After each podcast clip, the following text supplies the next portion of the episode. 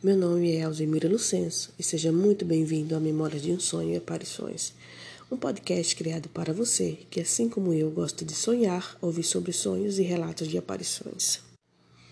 No relato de hoje, né, no sonho, eu estava me preparando para ser madrinha de um casamento. E de início eu estava na casa da costureira, experimentando roupa. Então é quando eu me dou conta de que serei madrinha de um casamento. Até então não sei de quem que é. Comigo eram três madrinhas. Eu me lembro que no sonho achei interessante é que não iríamos, usar vestido, e sim conjunto composto com uma saia e uma blusa. Uma saia godê e uma blusa cropped toda em renda, porém no mesmo tom da saia. O tecido da saia era um tecido bem molinho, bem fluido. Eu até gostei, é, pois ele não ficaria uma saia dura. O tecido devia ser uma viscose, pois se fosse crepe, embora mole, o crepe é transparente. E um viscolinho ele é mais, ele é um tecido mais, mais encorpado. Então poderia ser uma viscose que é mais mole, mas um tecidinho mais fino também que o viscolinho.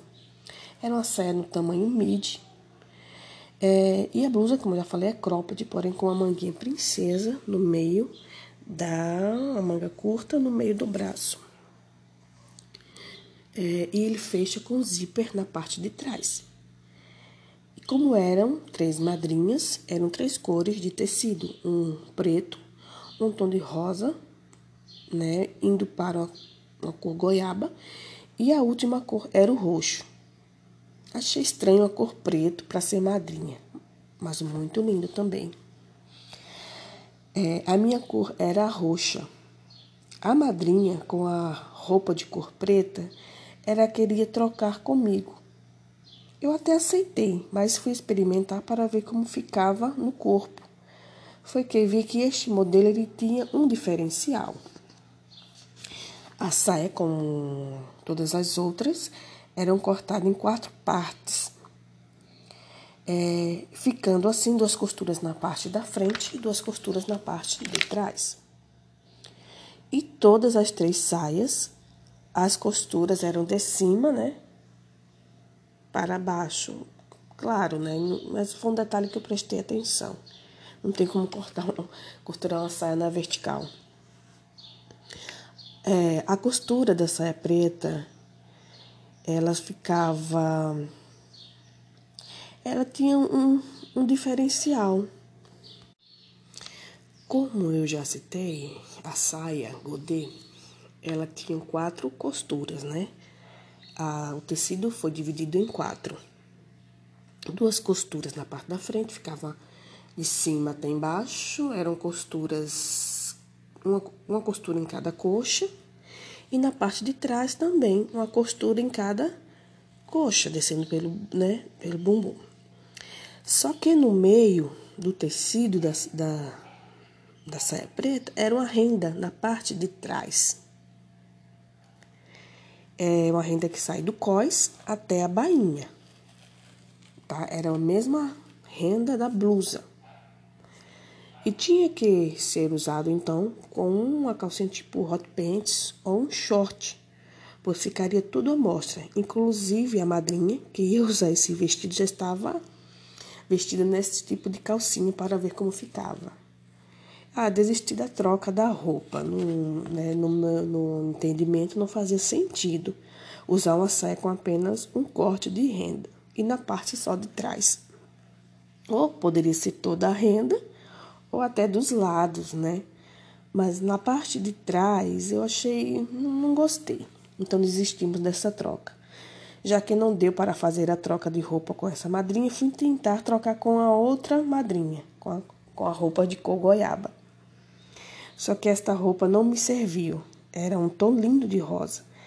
É, a blusa ficou ótima, mas a saia ficou um pouco apertada no quadril e no cós, o que fazia a saia subir, né? Quando a gente usa umas, um short apertado também, o, né? Ele sobe e o fica aquela roupa sobrando em cima. Porém, o short, como ele tem aquela costura no meio, ele não sobe tanto. A saia não tem costura, ela vai até onde ela fique maleável, né? Onde ela fica folgada. Sei que no fim da, da das, das tentativas de experimentar e trocar as roupas, eu fiquei foi com o meu conjunto mesmo roxo, que era lindo também, uma cor linda. Era um roxo brilhoso. Que roxo lindo. Quando eu vi aquele roxo, eu lembrei de uma roupa que a minha mãe tinha, um conjunto. A minha mãe tinha um conjunto, um blazer e uma bermuda naquele mesmo tom. Um tom roxo, roxo, bem roxo e brilhoso. Enfim, né? O caimento ficou perfeito. É, tudo isso ocorreu na sala da casa da costureira, que eu também observei a casa dela.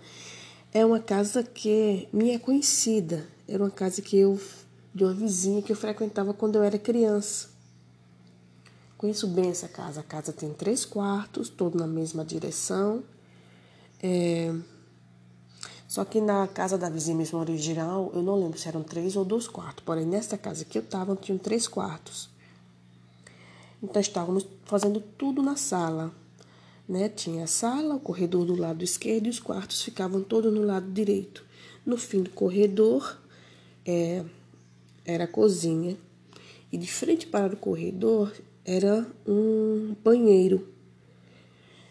É, como eu já citei, né, toda esta conversa, experimentar roupas, é, toda é, era feita na sala. Inclusive tinha todas as mesas, os maquinários, corte de tecido, tudo foi feito na sala. Era uma sala não apenas para diversão da família, teve também era para trabalho.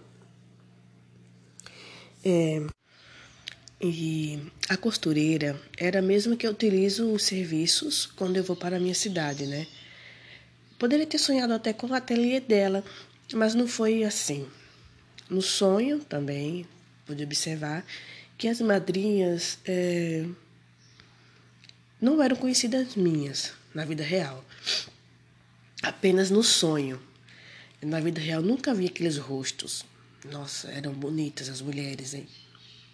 Bonitas mesmo. Uma pele morena, clara bem clara. Uma tem o cabelo liso, curto, na altura do ombro. A outra tem o cabelo comprido e cacheado, uns cachos mais abertos. E, enfim, o que eu entendo deste sonho? Absolutamente nada. Apenas que é, eu tenho que usar o que é meu, porque na vida real, raramente eu eu uso algo emprestado. Não costumo usar nada emprestado, não, não é por soberba, mas pela experiência de que o produto que é emprestado só quebra na mão de quem pediu emprestado. Então eu cresci com isso, é, de não usar nada emprestado. Interessante que eu ia trocar de roupa, não era emprestado, eu ia trocar as roupas mas não deu certo. E, como já citei, algo que me chamou muito a atenção foi aquele tom de roxo. Eu nunca mais vi aquele tom de roxo. Só na roupa da minha mãe. Ela adorava o roxo. Era, um, como eu já falei, era um roxo lindo, lindo, lindo. Me fez me lembrar da minha mãe no sonho e me faz me lembrar aqui quando eu estou descrevendo este sonho. Nunca mais vi um tom daquele roxo. Talvez em um desenho animado. É, mas só, mas não brilhava tanto. O tom de roxo eu já vi, mas não com aquele brilho.